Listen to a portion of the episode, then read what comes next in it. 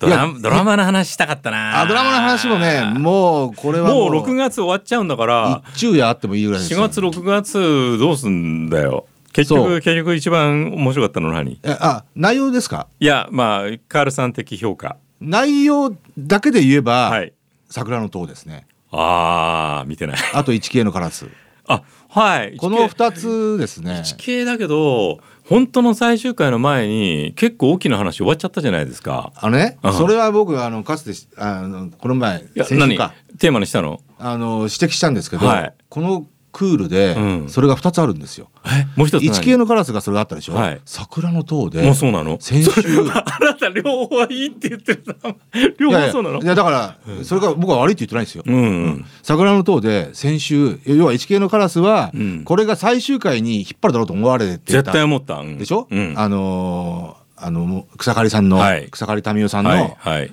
ああのー反省をはい促すっていうね、はいはいそれをあの中中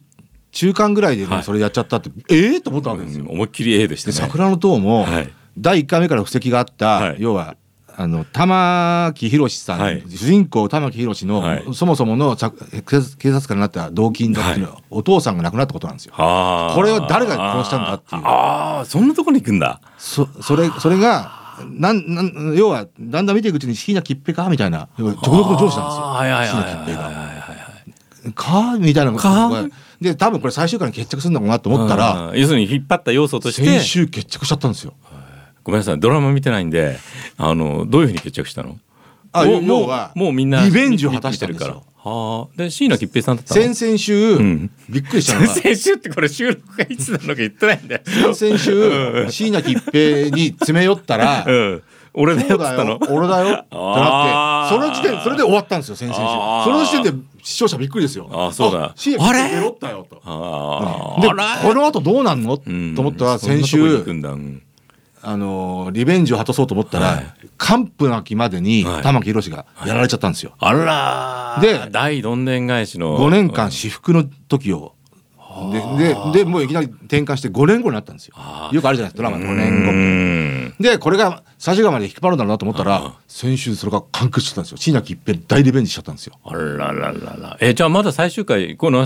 県外トーク収録してる時は最終回じゃないもちろん段階でどうなっちゃうのまだ中間ぐらいですよ今だって今6回目ぐらいでもどうなんだろうこれが一番大きなテーマでこれが解決するのが最終回だと思ってたドラマで、えー案外そんなじゃない形で一度落ち着いちゃうって割とこういやこれがはっかりもじゃないしかしたらもっとすごいことになるってこといや多分でもっとそういうことにならないと思うんですよ。うんうんなんだけど、うんもしかしたらこれは、あの昨今の要は11回目で見てらんねえよっていうああのうわー昨ままた今裏の行くなドラマのもしかしたらもう全員が全員とは言わないですよ、うん言わないですけどそれにちに配慮してんのか作ならっていれう気方がしますのちちょょっとした問題だという、っと気がします、うんこれがいきなり「一系のカラス」と「桜の塔」でそんなやっになたったっていうことが僕はってちいうことょはっと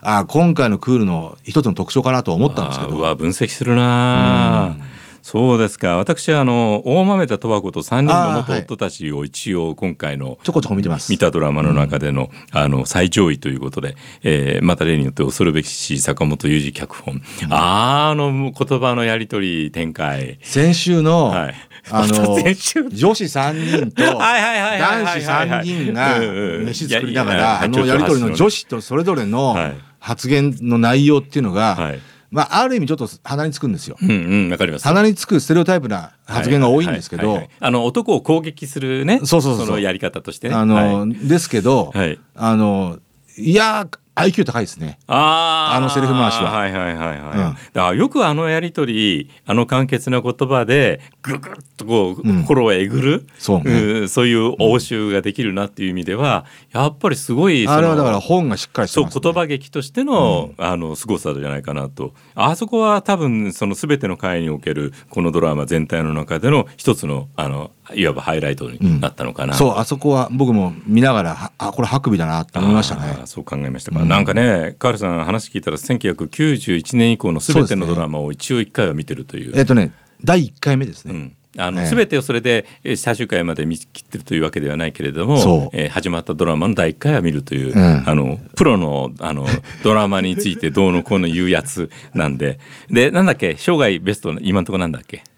えっと2000年だから2001年ぐらいの、はいあのあれです長瀬正敏の「ああそろそろハンマーマイクハンマーはいはい探偵ハンマーマイクはいあの見てませんでした、 はい、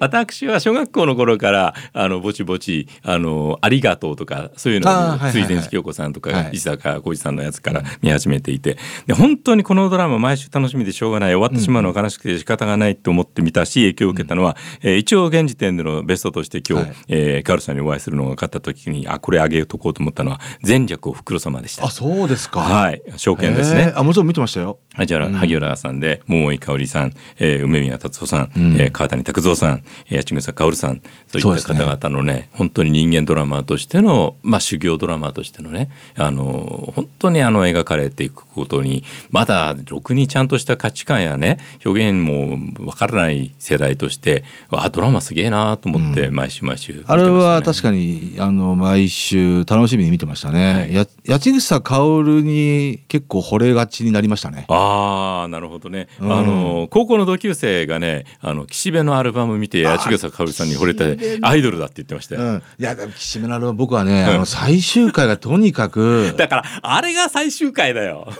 まあそうですあけれどこそが最終回だもろうでもねあ僕は高校生ぐらいかあれ、うんうんうんちょっと衝撃でしたけどね、まあまあね、んまあドラマ、確かにあれが最終回ですねあれこそが最終う回んそで,、うですねあの本当に終わり方のね、うんあの永久に残るであろう波動を見続けるドラマとしての締めくくりっていうのがあの自分の中ではあごめんあの前略おふくろ様と岸辺のアルバムの両方にするあわーやっぱ りねいや岸辺のアルバムはねであれウィリューダンスじゃないですかそうなんですようねん、だから子供心に、まあ、子供っていうのはまあ高校生でしたけど、ううんんすごい印象に残ってあまれしたこの話したっけこの間の一つ前の昨日うちの娘は彼氏ができないで、はいはいえっ、と、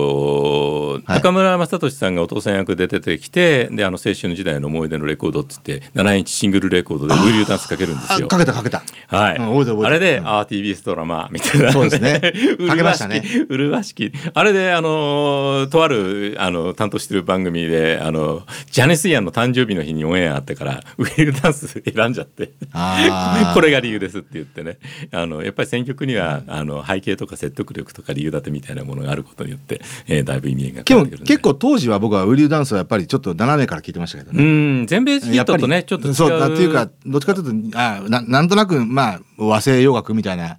あー意味合匂いがねいはしたんで、うんやっ確ぱりかにねやっぱり岸辺のアルバムのね主題歌だったんで、うんうんでもまあああいった形いい曲ですけどであの普通だったらなかなか例えばあの曲なんかに関してはあの理由がなければラジオで紹介されたりそうですね可能性もなかったことを考えると、やっぱりテレビドラマ良質のもののような影響力がずっと残り続ける作品性と洋楽の楽曲のね、えーすごいいい形の組み合わせがあった時に、うんあの想像を超えるような形でたくさんの人たちが音楽っていいなっていうふうに思ってくれると思うんであのテレビとねラジオって敵対するものじゃなくてそうですよねテレビが紹介したラジオの素晴らしい曲を多くの人たちの記憶とともに残し続けるのが多分ラジオのはいまた一つの仕事だと思うんで、えそれはちょっといつも忘れないでいたいですね、またちょっとまたね、えーいや当こ然そうれいうに話だたら関してはちょっといろいろと熱ドラくドラマと音楽なんかもね語りたいですえー話したいことだと思いますので。